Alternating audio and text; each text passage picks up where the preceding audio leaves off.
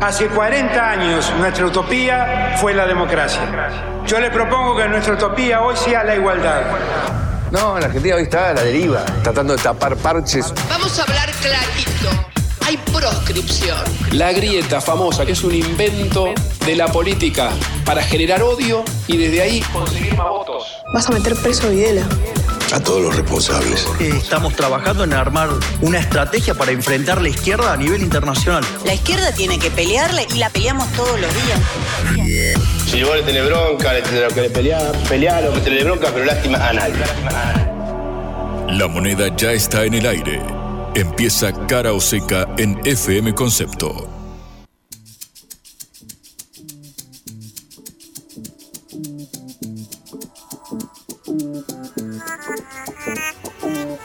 Muy pero muy buenas tardes amigos, amigas. Esto es Cara o Seca, esta producción de la Agencia Internacional de Noticias Sputnik. Faltan solo dos días para que vayamos a las urnas. Dos días nos separan de las elecciones generales, viernes 20 de octubre. Claro, también faltan unas horas para que arranque el fin de semana. Mirá si habrá estado cargada esta semana XS, eh, súper corta. El lunes fue eh, feriado, pero esta semana, sin embargo, estuvo asignada por eh, los cierres de eh, campaña, los actos proselitistas. Recordamos, estamos en veda, ya no podemos publicar encuestas, no podemos comentar sobre ninguno de estos temas, pero sí podemos analizar eh, la situación y eso es lo que haremos en el día de hoy, de aquí hasta las 6 de la tarde, cuando llegue en órbita y toda la continuidad informativa de esta emisora de concepto de nuestro hogar. Buenas tardes, Patricia Ali, ¿cómo le va? Buenas tardes. Estamos con una agenda bastante abultada, ¿no? Tenemos, por un lado, obviamente todo lo referido a las elecciones, a los comicios, a las encuestas que ya no podemos publicar, por suerte, pero claramente tenemos que meternos en este tema. Tenemos notas muy interesantes para la jornada de hoy vinculadas justamente al que es, sin lugar a dudas, el tema del año. Sí, hablaremos de cómo va el final de la campaña electoral y qué se espera para el día domingo. También, por supuesto, estaremos eh, hablando sobre la semana económica que acaba de concluir, porque obviamente terminaron las novedades de los mercados financieros, bajó eh, unos pesos el dólar, luego rebotó, claro, no hubo movimientos en el mercado paralelo, en el dólar blue, recordamos que el dólar oficial está congelado, pero sí se publicaron los índices de canasta básica total, canasta básica alimentaria, las líneas que definen la pobreza y la indigencia, así que en un ratito también comentaremos eso. Y hablaremos de una novedad científica como es la em, transformación de células de cerdos para hacer trasplantes en seres humanos. Tenemos de todo, por suerte vamos a detenernos en lo importante que es el avance de la ciencia, no de la ciencia política, porque recordamos no podemos dar mucha más información sobre las elecciones, pero sí explicar qué nos depara para el domingo. Así que Patri, cuando quieras, arrancamos. Cara o seca de Sputnik en concepto FM 95.5.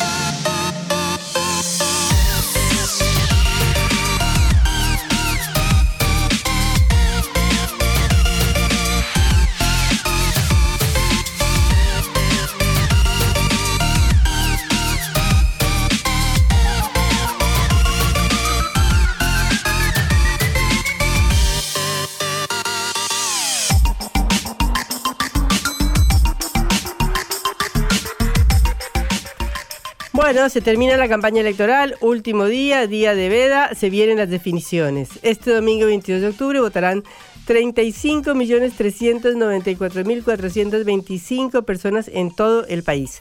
Ya sabemos que la provincia de Buenos Aires tiene el 37% del padrón electoral y que con eh, la ciudad de Buenos Aires, Santa Fe y Córdoba representan el 60% de los votos. De manera que este domingo eh, Argentina elegirá presidente elegirá legisladores y también elegirán eh, algunos gobernadores en las distintas provincias del país que todavía no han sido elegidos en las campañas electorales o en los comicios que se han realizado este año, como en Santa Cruz, Entre Ríos, Buenos Aires y Catamarca, y la ciudad autónoma de Buenos Aires, donde hay balotaje, puede haber balotaje, puede haber doble vuelta. De manera que estamos esperando el desarrollo de estos hechos para eh, ya comentar el lunes cuál va a ser el futuro político de la Argentina. En el Congreso se renuevan 130 bancas de diputados y un tercio del Senado, es decir, 24 miembros. Cabe recordar que la Cámara Alta se renueva cada dos años, de a tercios, y que sus parlamentarios tienen seis años de mandato. De manera que ahora estamos esperando estos resultados que van a definir cómo sigue gobernado el país. Y también la, el Parlasur, que es el Parlamento del Mercosur, eh, y que se elige por una lista nacional cuyos votos se suman como un distrito único eh, y otra lista regional en cada una de las provincias. Bueno, estos son los datos eh, fundamentales y sabemos que puede haber un balotaje si ninguno de los candidatos obtiene una diferencia eh, más del 40% y una diferencia del 10%, o si ninguno de los candidatos obtiene el 45%. Bueno, hay un millón de opiniones, hay un millón de dudas. Como hemos dicho, las encuestas no resuelven ninguno de los problemas que se, que se no nos dan ninguna certeza de lo que puede suceder, pero eh, hay algunos datos que son un poco simbólicos o un poco que nos pueden indicar qué es lo que puede llegar a pasar o qué tendencias pueden eh, confirmarse o no confirmarse en eh, las elecciones del domingo. Por ejemplo, Javier Milei, que obtuvo 7.352.000 votos en las PASO, obtuvo el 30% de esa votación en Buenos Aires, en la provincia, y 4% en su distrito eh, local, que es la, ciudad de Buenos Aires. Pero el 65% de los votos lo sacó en el resto del país, es decir, fue más votado en el interior que en, en, el centro del país, es decir, en la provincia, en el AMBA, en el corazón de la República Argentina. Y en Córdoba, Santa Fe y Mendoza obtuvo el 25% de sus votos. Tres distritos que eran tradicionalmente muy fuertes para eh, Juntos por el Cambio. Y allí obtuvo una cifra muy grande de los votos, porque oh, recordemos que salió primero en Mendoza, primero en Córdoba. Y en el noroeste argentino, donde también era un lugar tradicional del peronismo, obtuvo el 15% de su caudal electoral. Es el revés de lo que le pasa a los demás candidatos. Patricia Bullrich, por ejemplo, tiene la mayoría de su votación en la ciudad de Buenos Aires con 12.3% y en la provincia de Buenos Aires con 38.6%. En total, 50%.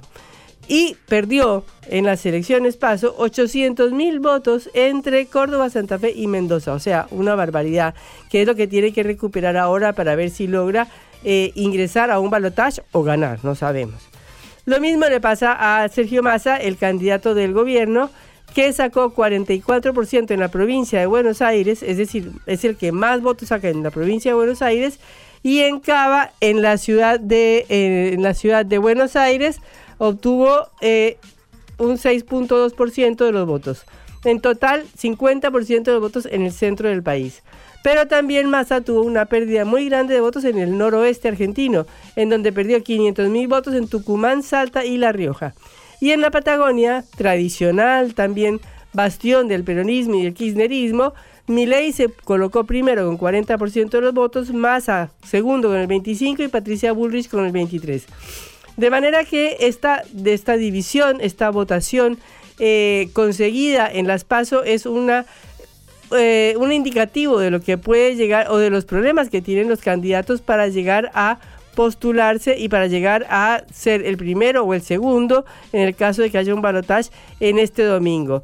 Lo cierto es que Javier Milei obtiene el 65% de su votación en el interior del país, mientras que eh, Patricia Bullrich y Sergio Massa obtienen la mitad de su votación en los decisivos distritos que son Cava, la ciudad de Buenos Aires y la provincia de Buenos Aires. Esto es lo fundamental de, de la distribución de fuerzas nacional. ¿Cómo le irá a Javier Mirey? Hasta ahora es una incógnita muy grande. Eh, algunos entusiasman en los diarios de hoy diciendo que se pinchó, que todas sus últimas declaraciones han ido para abajo y que ha ido cayendo en las encuestas y que esto puede significar que el domingo haya una sorpresa, pero una sorpresa en el sentido de que Javier Milei no saque los votos que dijo que iba a sacar. Esto podría ser, podría suceder, porque ya sabemos que todo puede suceder el próximo domingo, pero en todo caso todavía eh, reina la incertidumbre. Lo mismo eh, plantean en los bastiones de Patricia Bullrich y de Sergio Massa porque ambos entusiasman pensando que van a recuperar los votos que perdieron en las provincias donde perdieron. Por ejemplo, Sergio Massa piensa que puede recuperar los votos del noroeste argentino con la ayuda de los gobernadores porque ya los gobernadores no están en campaña y entonces harían campaña por Massa. Otros dicen que, por ejemplo, el apoyo de peronistas a Javier Milei, como por ejemplo el sindicalista Luis Barrio Nuevo, que dijo que lo iba a eh, ayudar a fiscalizar a nivel nacional, eh, eh, al final de cuentas se va a desinflar porque los mismos dirigentes o los mismos trabajadores del gremio gastronómico han dicho que votan a masa, es decir, fiscalizan los votos de Barrio Nuevo, de los votos de Milei, pero votan a masa. De manera que es una elección todavía muy rara, una elección de tercios como han dicho todo el mundo y por lo tanto no podemos saber cuál va a ser el resultado. Es una incógnita de las incógnitas. Y menos que menos cuánto va a abrir el dólar el día lunes, porque hoy en la City porteña eh, estaba todo eh, planchado, eh, no estaban trabajando las principales operadoras, el dólar si acaso tenía precios, se cotizaba en 1100 o más pesos, eh, pero no había operaciones y si uno quería comprar o vender le decían que estaba 900, pero en realidad no había dólares. De manera que hay una incógnita muy grande, incógnita que se extiende no solamente al país, sino también a Wall Street, donde los principales bancos internacionales están eh, preguntándose qué va a pasar en Argentina y haciendo todo tipo de hipótesis. Si gana Milei, ¿a cuánto queda el dólar? Si gana Patricia Burrich, ¿a cuánto queda el dólar? Si gana Sergio Massa, ¿a cuánto queda el dólar? Algunos dicen que si eh, Sergio Massa tuviera una buena votación o ingresara al balotaje, todo se calmaría y se tranquilizaría porque habría una continuidad. Otros dicen que donde gane Milei se dispara todo porque ya Milei ya dijo que el dólar es un el peso es un excremento, de manera que si es un excremento no hay para qué tenerlo encima. Y también Milei dijo que entre más alto estuviera el dólar, más fácil era para él dolarizar después en el país, porque obviamente la masa de billetes de pesos va a valer muchísimo menos en dólares. De manera que por un lado o por el otro, la incertidumbre reina. Hay casi un feriado cambiario el día de hoy, aunque no es así, pero es muy difícil hoy, ya cerrando la jornada, por supuesto, eh, comprar dólares o vender dólares o negociar dólares en este momento. De manera que eh, estamos esperando eh, estos ya dos días de incertidumbre que nos quedan para saber qué va a pasar en el país, para saber si va a haber un resultado definitorio o no, porque es posible que terminemos en el balotaje de noviembre, como ya dijimos, y para saber a cuánto van a estar nuestros salarios y a cuánto van a estar los tomates a cuánto van a estar las verduras el día lunes, cuando se vuelvan a abrir los mercados y cuando sepamos cómo fue el shock político cómo, se, cómo el shock eh, político, cómo el shock del resultado electoral afecta eh, la situación económica de la Argentina. Pero bueno, todavía tenemos dos días para esperar este resultado. Ya los principales candidatos dejaron de hablar, ya no hay eh, declaraciones públicas importantes, ya todos están en sus guaridas haciendo cálculos, esperando a ver qué pasa en el mercado cambiario este lunes, a ver qué pasa eh, con el dólar. El gobierno se salvó, obviamente, porque tuvo la posibilidad de aumentar este swap con China gracias al viaje de Alberto Fernández del último, de la última semana y por esa vía pudo lograr que eh, se consiguiera un alivio, que es lo que ha dicho Sergio Massa a todos los diarios, de que logró controlar la situación porque afortunadamente tiene este resguardo económico que le permitiría salir corriendo a frenar cualquier em, em, estampida del dólar del próximo lunes. Pero bueno, de eso dependen muchas cosas, dependen hasta las prótesis médicas, hasta los medicamentos oncológicos, hasta los eh, necesarios medicamentos de todos los hospitales que no están llegando, eh, que están faltando en todas partes, así como importantes piezas de reemplazo de todo tipo de, autos, automotrices o de cualquier cosa que se necesite, está todo el país parado a la expectativa de lo que pueda pasar el domingo.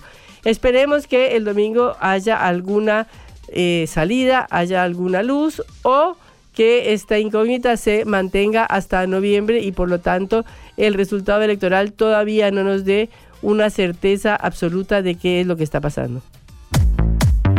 Reflexión y análisis de las noticias que conmueven a la Argentina y al mundo.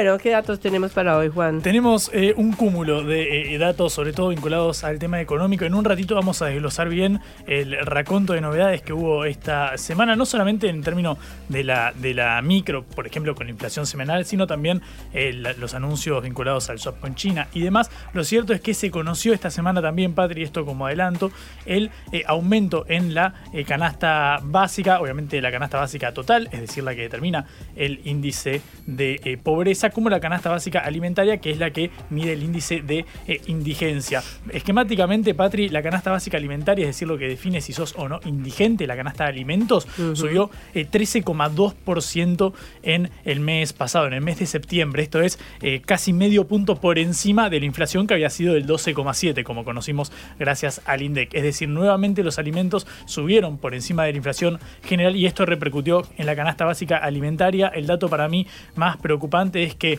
si en los últimos 12 meses la inflación acumulada fue del 138%, ya son números grandes, obviamente lo tenemos en claro. Si es del 138%, bueno, en el caso de la canasta básica alimentaria fue del 160%. eh, por ciento. Es realmente una diferencia muy grande, son 22 puntos porcentuales del de, eh, aumento de los bienes que consumen las personas que están ahí al borde de la indigencia con respecto al resto de bienes generales de la economía. En el caso de la canasta básica eh, total, en el caso de la canasta de pobreza subió 12,2%, apenitas por debajo de la inflación y en el último año acumula 149% de suba. En este caso, 11 puntos por encima de la inflación. Es decir, está golpeando sobre todo en los sectores más vulnerables. Así se puede traducir. Si vamos a los números, Patri, un hogar de cuatro integrantes para no ser pobre necesitó 320 mil pesos. 320 mil pesos un hogar de cuatro integrantes, la, fam- la famosa familia tipo, para no ser pobre. En el caso de la indigencia, 147 mil eh, pesos. 320 mil entonces era eh, para no ser pobre con eh, un salario mínimo que desde el primero de octubre es de 132 mil pesos. Eh, es decir, un hogar de dos integrantes sumaría, teniendo en cuenta el salario mínimo, 265 mil pesos aproximadamente. Obviamente lo que dicen desde el gobierno es, claro, pero ahí tenés que tener en cuenta las prestaciones eh, sociales, la asignación universal por hijo y demás eh, subsidios y beneficios que da el Estado a los más vulnerables. Lo cierto es que más allá de todos estos atenuantes, es concreto que los alimentos y los sectores más vulnerables son los más golpeados, en este caso por la inflación, porque la canasta básica y total, las dos subieron muy por encima de lo que subió el resto de los precios. Esto es Cara o Seca, el programa de reflexión y análisis de Sputnik por concepto FM.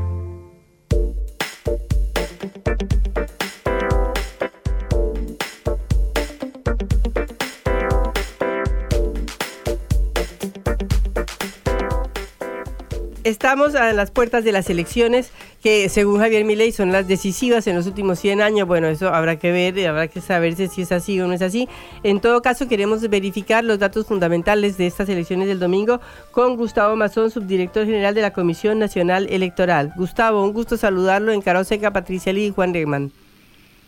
¿Qué tal? Muy buenas tardes. ¿Cómo están ustedes? Muy bien, gracias. Bueno, queremos precisar los datos de las elecciones de este domingo, comenzando por cuántos ciudadanos votan, este y bueno, le iremos haciendo preguntitas así chiquitas para información general. Bien, tengamos en cuenta que estamos encarando el 22 de octubre las elecciones nacionales eh, que tienen un fuerte carácter por el hecho de ser las elecciones presidenciales, amén de también elegirse senadores en ocho distritos y en los 24 distritos electorales a sus diputados nacionales. El padrón electoral arriba, contando los argentinos residentes en el exterior, a una cifra de 35 millones 915 mil electores, en, distribuidos en 105 mil 200 mesas, en 17.400 locales de comicio. Eh, así que bueno, estos serían los datos, eh, digamos, fundamentales, si se quiere, para, para entender un poco cuál es la mecánica de nuestro acto electoral. Gustavo, buenas tardes. Juan Leman te saluda. En las eh, primarias tuvimos el récord de eh, ausentismo para unas elecciones eh, presidenciales. Es cierto, en las pasos suele haber mayor ausentismo que en, las generales, pero quiero preguntarte por la multa para quienes no se presentan. Fue casi el 31% el caudal del electorado que no, no fue a las urnas. En este caso, ¿cuál es la multa si yo no voy a votar? Bueno, la multa no ha sido actualizada, así que realmente es eh, exigua, si se quiere, de alguna manera, porque la multa, si es la primera vez que uno no va a votar, son 50 pesos, en el caso que sean dos veces son 100 y así sucesivamente, con lo cual sí es cierto que la multa queda desactualizada. A mí me gusta en estos casos hablar más que de, de cuánto es la multa, es cuál sería la sanción, ¿no? Porque mucha mm. gente no, no termina ni siquiera pagando esta cifra, no, no regulariza su situación electoral y la verdad es que durante el término de un año estará, digamos, tendrá la sanción de no poder realizar trámites en todas las reparticiones públicas nacionales, eh, digamos, municipales, provinciales, etcétera. Y al mismo tiempo, en caso de tener alguna posibilidad de ingresar al empleo público, tanto nacional, provincial o municipal, por el periodo de tres años no lo podrá hacer hasta tanto regularice esa situación. Eh, perdón, Gustavo, eh, si yo tengo un trámite vinculado con el documento o si, eh, no sé, alguno vinculado con la vivienda, ¿no puedo hacer ese trámite por un año si no voy a votar? Por ejemplo, ANSES, por ejemplo, AFIP, por ejemplo, a ver, ¿qué se me ocurre ahora? ARBA, por ejemplo, no sé, RENAPER, el Registro Nacional de las Personas, tengo que sacar un nuevo documento, un pasaporte, hay gente que llega desesperada diciendo tengo que regularizar la situación, eh, estoy estuve en Ezeiza, no me dejan salir del país y bueno. Pero que esa persona eh, entonces se ve, se ve inhabilitada de renovar el, registro, ponele, por ejemplo. Exactamente, hasta tanto no oble la multa correspondiente, eh, va a estar en esa situación, digamos, de irregularidad y cumpliéndose el término de sanción que tiene establecida la ley. Esto es el Código Electoral Nacional, así que mm. es lo que ahí rige en nuestra reglamentación de elecciones, en la Ley Nacional de Elecciones que hay en la República Argentina. ¿Y usted a qué hora cree que se pueden llegar a conocer las primeras tendencias generales, por lo menos de la elección presidencial? Bueno, eso ya lo ha dicho Marcos Estiadi, que es el director nacional electoral, por lo que tengo entendido, él ha dado a conocer a las diez y media de la noche como una, un horario probable. Nosotros desde la Cámara Nacional Electoral estimamos, esperamos que sea un poco antes, ciertamente es esa eh, angustia, ¿no? Ese enigma que se nos plantea a todos de decir, bueno, a ver quién ganó, ¿no? Quiero irme a dormir sabiendo ya quién ganó la elección. Así que bueno, la, la verdad es que también hay que esperar que, la, digamos, de acuerdo a los términos estadísticos, el porcentaje que de ingreso de datos tiene que ser tal que permita ver claramente una tendencia. Mm. Entonces esto hay que ver cómo se va dando a medida que se hace la carga de datos. Mm.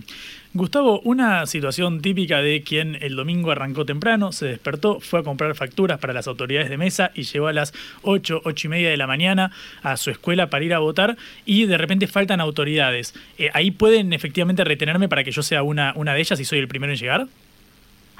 Sí, pueden retenerlo. Este, la realidad es esa, en las tareas nuestras eh, elecciones realmente es una de las peores, la más antipática, pero hay que reconocer que eh, la ley establece la posibilidad de, ante la falta de autoridades, poder recurrir a la fila eh, de personas que están esperando. Pero, a ver, para desdramatizar esta situación, lo cierto es que en mis años en los cuales me ha tocado cumplir esa función, jamás tuve un problema eh, simplemente llamé a la reflexión a, la, gente que estaba en la fila esperando y siempre hay alguien que levanta la mano y colabora, pide. Eh, en mis años, hace muchos años atrás, me pedían un teléfono para hablar a la casa y decir, mirá, me voy a quedar acá colaborando. Creo yo que hay un entendimiento general por parte de la ciudadanía de este tipo de situaciones. A veces hay enojo con, bueno, a ver si por favor hacen algo con la autoridad de mesa que no vino. Por supuesto que se hace, esto también quiero que lo sepa la ciudadanía. Eh, todo juez federal electoral, luego del acto electoral, tiene la nómina completa de los ausentes de autoridades de mesa, se inician las actuaciones correspondientes que son de carácter penal y hasta tanto no se regularice esa situación, digamos, acompañando, acreditando de alguna manera por qué no pudo ser presidente de mesa, puede llegar a ser pasible de eh, la sanción que indica el Código Electoral, que son de, de, mm, perdón, seis meses a dos años de prisión. Em, si yo, por ejemplo, tengo que, trabajar ese día, digo, como periodista que va a tener que ir a los búnkers y demás, ¿qué, acreditación tengo que, mostrar? ¿Cómo puedo hacer para, para zafarme de aquella eh, situación? ¿Tengo que ir con un carnet? ¿Cómo, cómo se hace en esos casos? en realidad debería el medio, el medio televisivo o de prensa en el cual eh, vos estés eh, ingresado, debería presentar ese listado a la justicia electoral y así todo, así todo, la realidad es que toda persona que está trabajando debería tener el tiempo oportuno para poder ir a, ejercer su derecho a voto, salvo aquellos que estén en sistemas de emergencia que requieren de una guardia especial, llámese empleados de eh, las distintas empresas de electricidad, de distribución de electricidad en la República Argentina, que están en cuadrillas, eh, esperando algún inconveniente en los puntos, digamos, de, mayor impacto en el día de la elección. Lo mismo pasa con bomberos, lo mismo pasa con Policía Federal. Ahora, la gente de prensa, perdónenme, yo entiendo la, función tan importante y vital que desarrollan, pero realmente ir a votar es algo que tampoco les va a demorar demasiado, simplemente deberían generar, es una opinión, ¿eh? por favor no se lo tomen a mal, ¿eh? tener el tiempo suficiente porque así lo dice el Código Electoral toda persona, no hay, no hay empleador que no pueda, por más que ustedes trabajen el domingo, tienen que dar el permiso para que vayan a poder ejercer su derecho de voto. ¿Y usted a qué hora cree que se puede encontrar ya un, un, final de escrutinio o un casi un 90%? Sí. ¿Cómo, ¿Cómo, perdón, el final? El, claro, ¿a qué hora de la madrugada ya podrá haber un escrutinio que uno diga, bueno, este ya es el resultado? Bueno, no, eso realmente el horario final de cierre, no sé, normalmente eh, eso transcurre en las primeras horas de la madrugada. Eh, bien sabemos que los primeros números los vamos a tener nueve y media, diez, diez y media de la noche como muy tardío pero luego el, escrutinio final hay que ver cómo se suscitan, qué, qué velocidad hay en la transmisión de los datos, si se complica o no el escrutinio en las distintas mesas que hay en el país. Por eso digo, estamos realmente ya ahí este, de alguna manera eh, prejuzgando. Yo no podría en este momento decirles un horario de, de tener el 100% de las mesas escrutadas. Bueno, muchísimas gracias por esta comunicación, Gustavo Mazón, subdirector general de la Comisión Nacional Electoral. Bueno, muchísimas gracias a ustedes. Hasta luego. Hasta luego. Cara o seca. En el foco.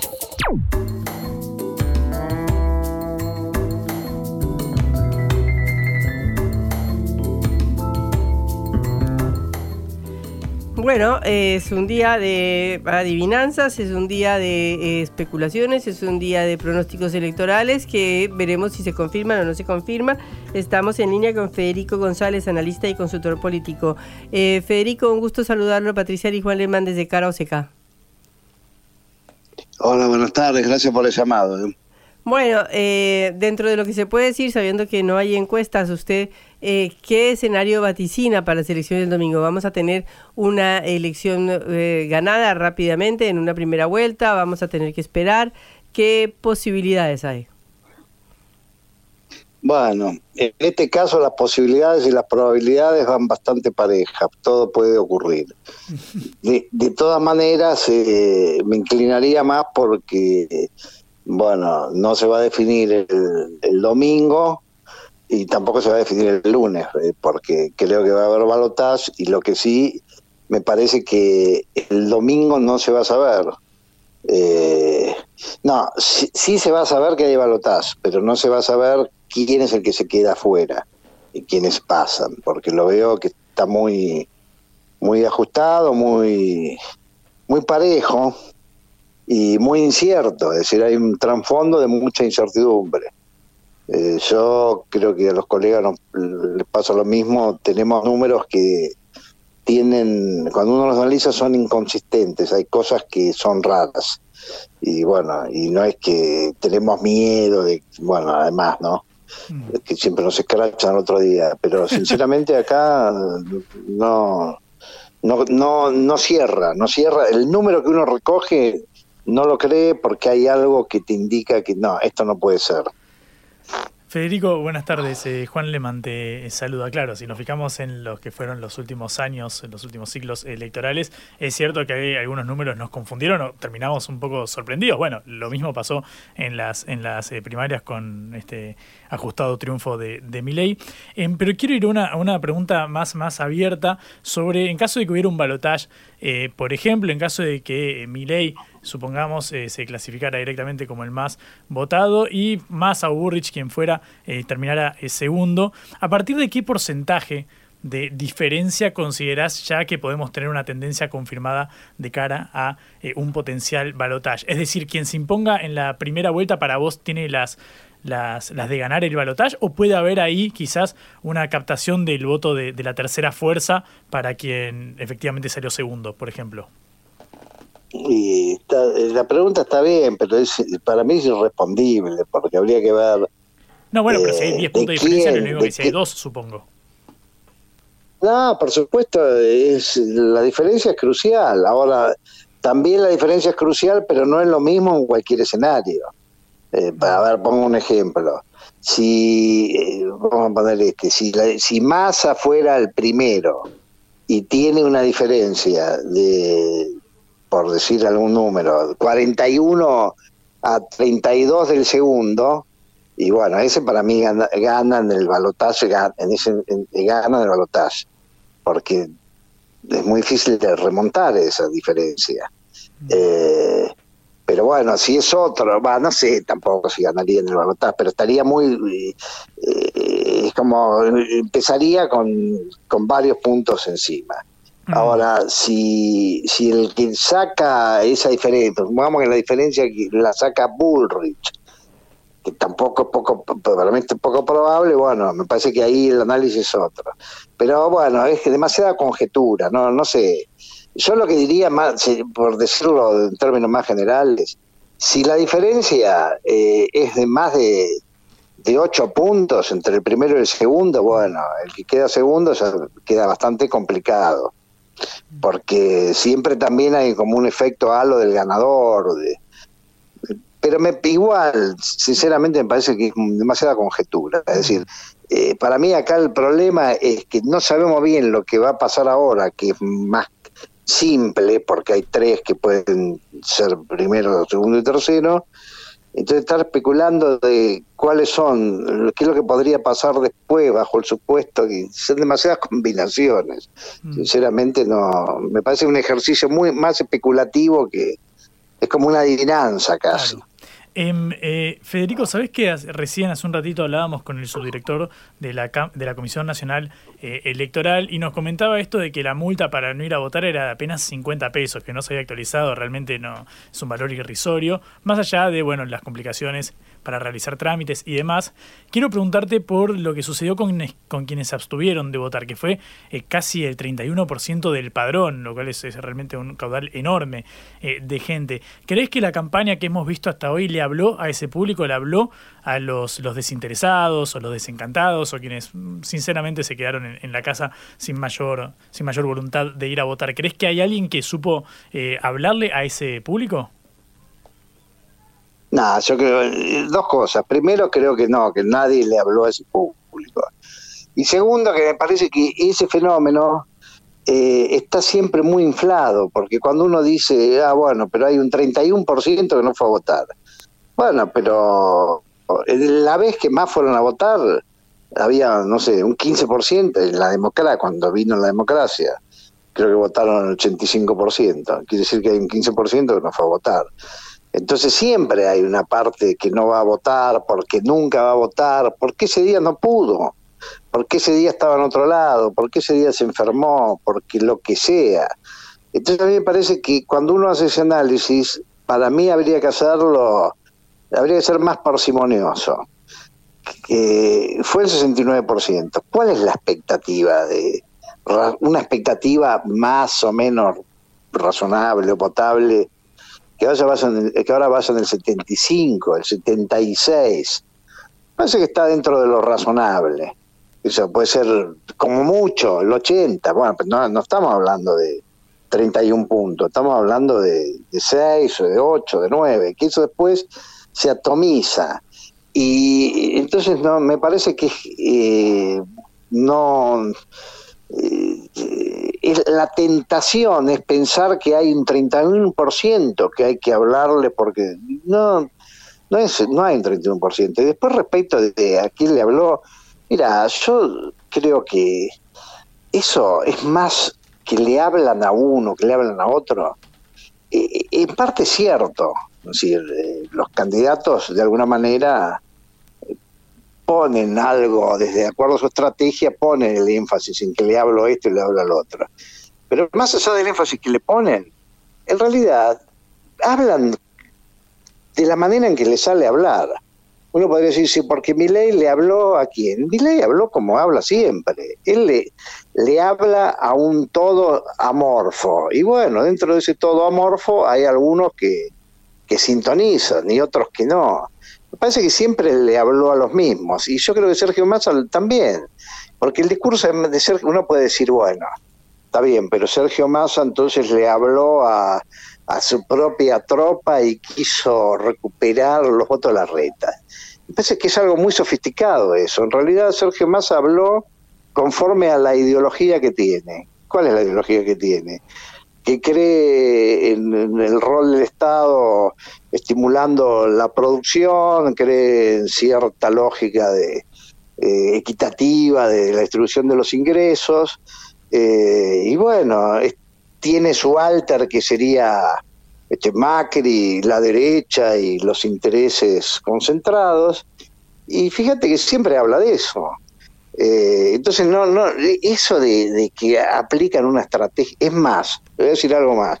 Por ejemplo, Patricia Bullrich, que para mí eh, su campaña es una de las peores que yo recuerdo, eh, perdió una oportunidad buenísima, que eso indica que en realidad no este recurso de hablarle a un sector no, no lo tienen en cuenta, que es a los jóvenes. El, problema de Patricia Bullrich es que el voto de Patricia Bullrich eh, fundamentalmente de mayores de 50 y en el segmento más joven de 17 a 25 los números son pero lapidarios. Eh, Millet tiene ahí el 75 y Patricia Bullrich tiene 5. O sea, pierde 75 a 5. Entonces, cualquier estratega de marketing, no hablo de marketing político, ¿qué diría? Bueno, acá tenemos, podemos remontar, acá sí que hay que, se puede remontar porque mi ley tampoco le habla a los jóvenes. Mi ley habla lo que tiene que decir y, y los jóvenes recogen el guante.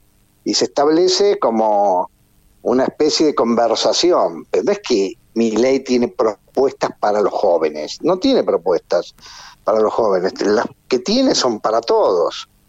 Eh, bueno, entonces en síntesis creo que, que nadie le habló a ese público y además me parece bien que no le hayan hablado a ese público, porque ese público no se sabe bien qué es. Y sí me parece que hay público que sabe bien quiénes son, como los jóvenes, que nadie le habló tampoco. Federico, muchísimas gracias por estos minutos en Cara o Seca. Hasta luego. No, al contrario, gracias a ustedes. Buenas tardes, chao. En la vida hay que elegir. Cara o seca.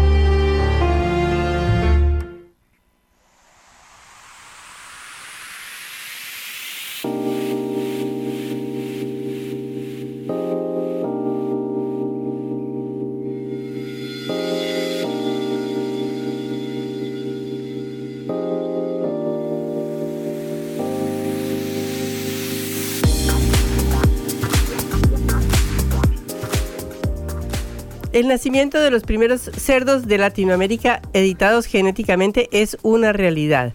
Así lo anunció New Organs Biotech SA, una compañía de biotecnología que ha hecho este hito eh, en la ciencia argentina porque el país se puede convertir en el primero de la región en realizar xenotransplantes. ¿De qué se trata? De que existe, bueno, por supuesto ya sabemos que existe una necesidad eh, permanente de trasplantes de órganos y que el mercado, como diría Javier Mirey, o que eh, las listas de personas que pueden ser donantes de trasplantes a veces no alcanza para las necesidades humanas. Y por lo tanto, eh, la posibilidad de utilizar eh, órganos que puedan ser de, realizados por un cerdo o que puedan ser habilitados para una persona humana es algo muy importante que puede salvar las vidas de miles y miles de personas. Esto es un hecho de la industria nacional muy importante, de la ciencia nacional, del CONICET y de los investigadores argentinos. Y tenemos en línea a Laura Radner, biotecnóloga y cofundadora de New Organs. Laura, un gusto saludarla. Patricia Lee y Juan Lehmann desde Cara Oseca. Hola, buenas tardes, ¿cómo estás? Eh, bien, gracias. Bueno, Laura, queríamos que nos comentes este desarrollo tan importante para la ciencia argentina y general. eh, sí, bueno, como vos estuviste hablando, contando, eh, este año, a principios de año, tuvimos eh, este gran avance en xenotrasplante, que fue el nacimiento de estos eh, cerditos, que tienen algunas modificaciones genéticas necesarias para que puedan ser aptos como donantes de órganos, pero eh, estamos, eh, seguimos trabajando porque no son las únicas y de hecho faltan algunas modificaciones para considerarlo totalmente apto, ¿no? O lo que sea, eh, o, para que llegara al consenso internacional de todas las modificaciones que habían falta, por decirlo de alguna manera. ¿Y qué aplicaciones tendría, digamos, en primer lugar, cuándo podría ser que esto pudiera llegar a ser utilizable? Eh, bueno, acá en Argentina todavía estamos trabajando y eso, estamos tratando de producir otros cerdos con otras modificaciones.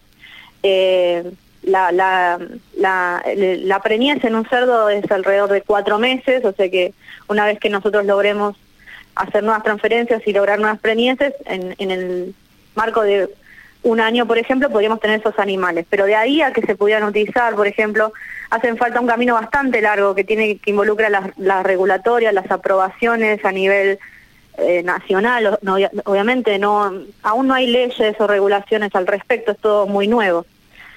Por otro lado, a nivel mundial esto ya está pasando. Eh, no sé si ustedes sabían, pero salieron varias notas e información de que ya se realizaron dos experiencias de trasplantes de un corazón de un cerdo genéticamente modificado a un humano.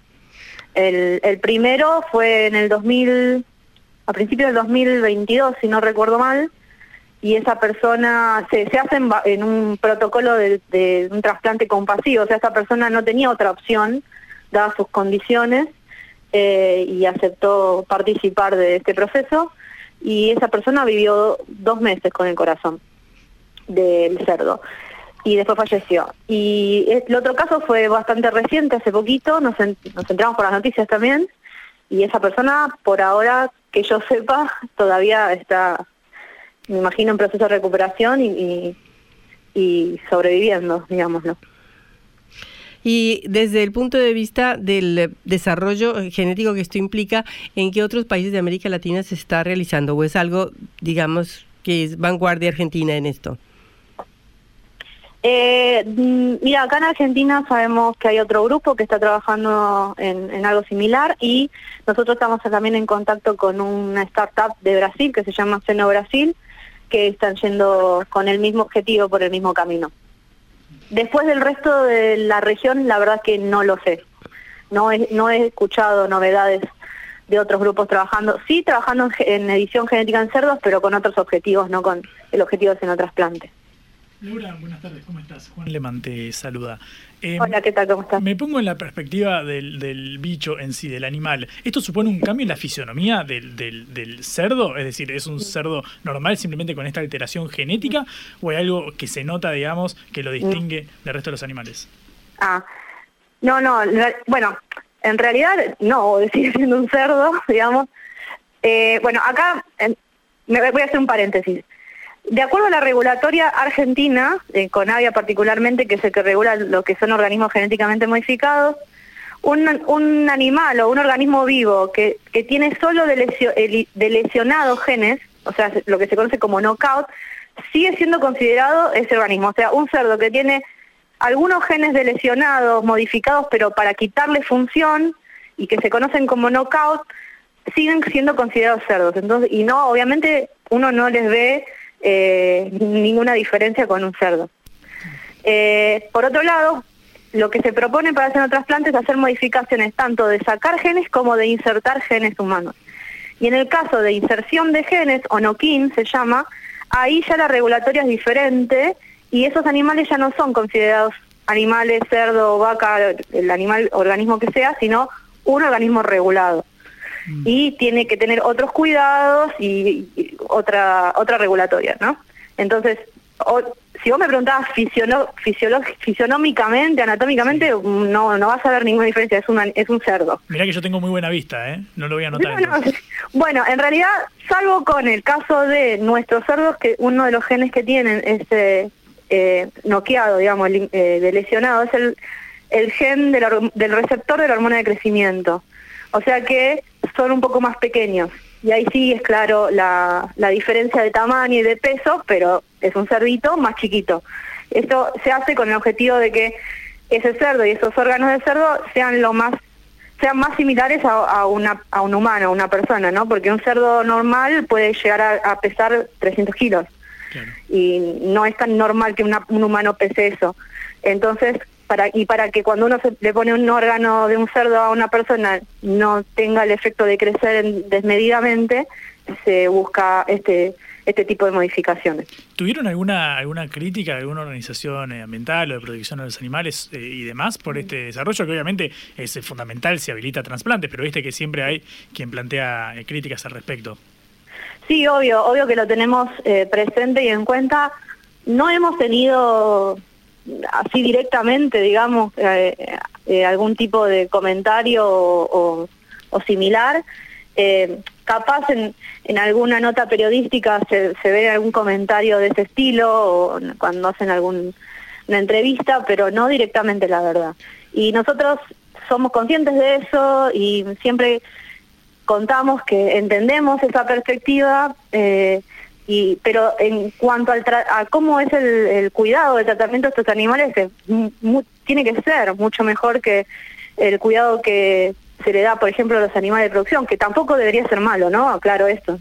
Eh, porque imagínate que esos animales no, no pueden estar en un ambiente ni sanitariamente pobre, ni, ni estresados, ni, ni nada, porque eh, mm, vos no querés un cora no vas a querer un órgano que ha sufrido algún tipo de, de daño, ya sea porque tuvo una infección o porque el estrés también afecta, entonces en ese sentido esos animales tienen que estar mejor que uno, por decirlo de alguna manera. Claro.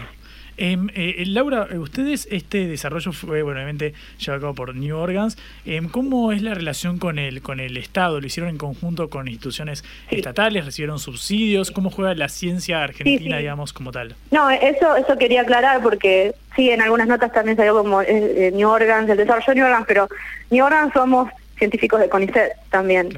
Eh, somos docentes de la Universidad de la, de la Universidad de Buenos Aires. Eh, el trabajo lo hicimos en colaboración con gente de la Facultad de Veterinaria, nosotros estamos en agronomía, eh, y con INTA Pergamino, por ejemplo. Es un conjunto de gente bastante importante. eh, la mayoría estamos trabajando eso o en universidades públicas o en, institutos como el CONICET. Y bueno, es- este tipo de proyectos y el, objetivo que logramos, que estuvo buenísimo, pero es para seguir trabajando, es un claro ejemplo de cómo cuando, cuando se trabaja en conjunto, público y privado, se logran cosas. Porque nosotros teníamos capaz la, la gente capacitada o incluso nos terminamos de capacitar, pero eso también fue gracias a la inversión que logramos al- eh, a través de la empresa, ¿no? Eh, si no, no hubiéramos podido capaz llegar a donde llegamos y, y seguir laburando como estamos haciendo ahora. Entonces, siempre digo que está bueno mostrarlo y que no, no podría hacerse uno sin el otro. Laura, muchísimas gracias por estos minutos en Cara Oseca y felicitaciones por estos avances. Bueno, muchísimas gracias por la invitación. Hasta luego. Era Laura Radner, biotecnóloga y cofundadora de New Organs. Cara o seca. Te contamos lo que otros callan.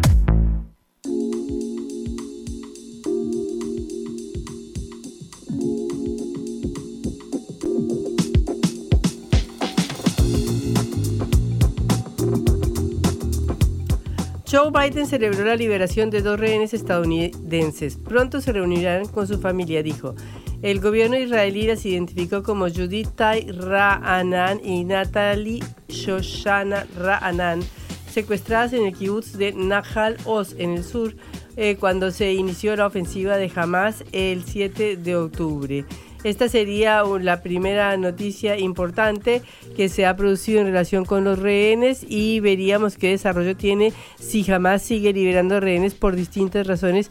Eh, humanitarias o no humanitarias, porque también hay rehenes latinoamericanos en Gaza y eh, José Mujica, el expresidente uruguayo, eh, pidió que de, por, de alguna manera, por favor, en, el, en este caso a los palestinos que tienen un puñado de rehenes latinoamericanos en Gaza, que los dejen con vida.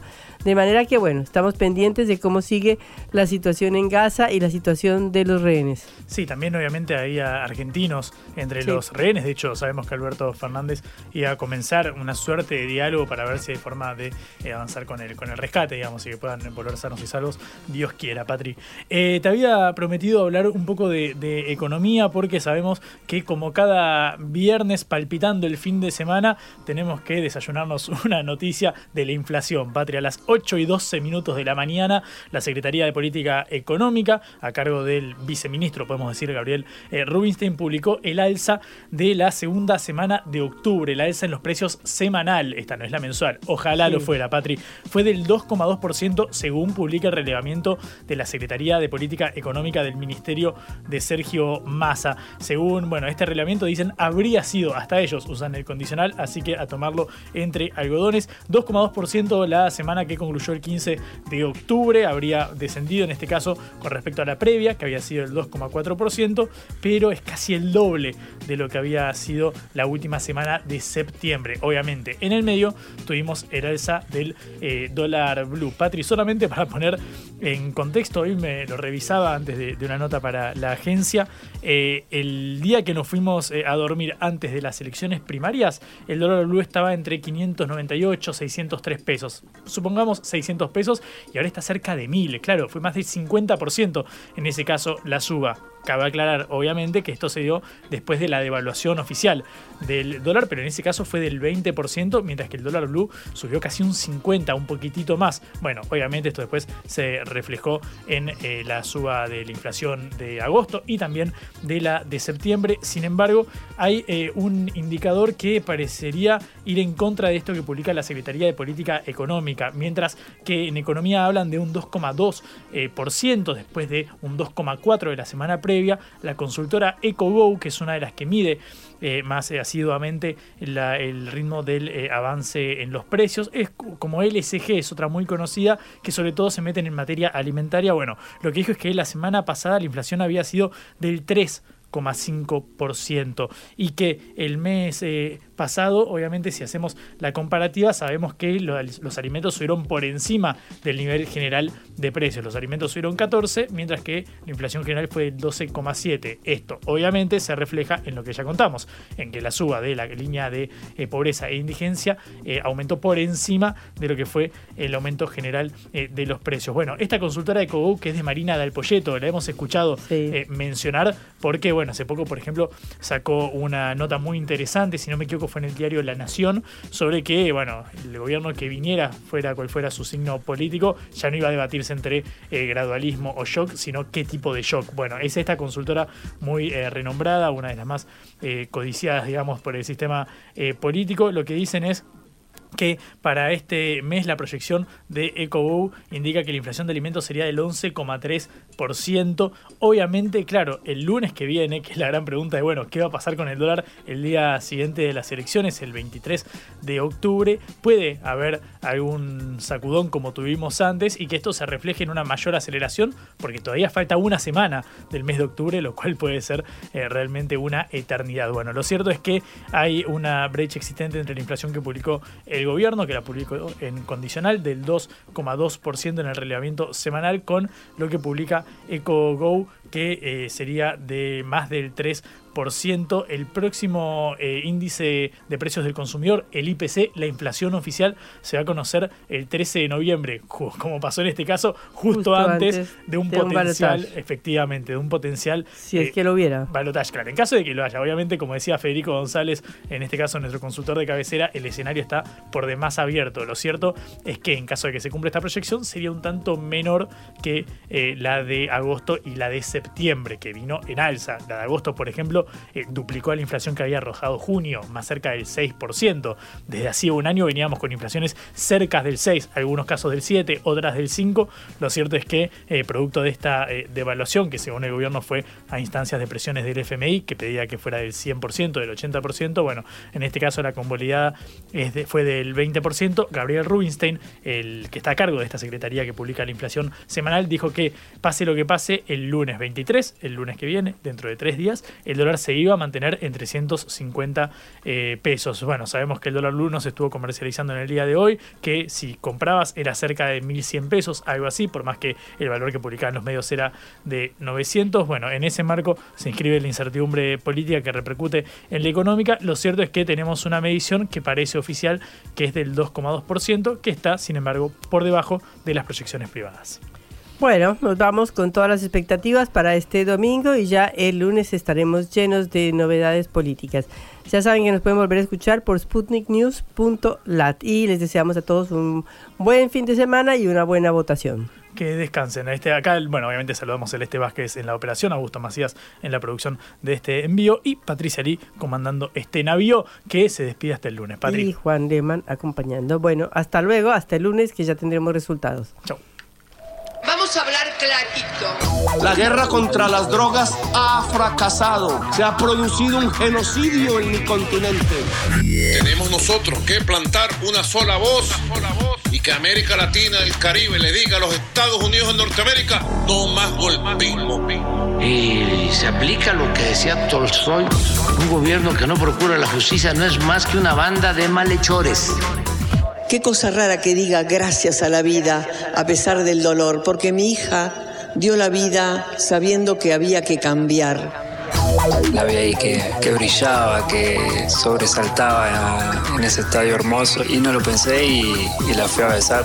La vida está llena de tropezones y de fracasos, pero es hermosa. Cara o seca.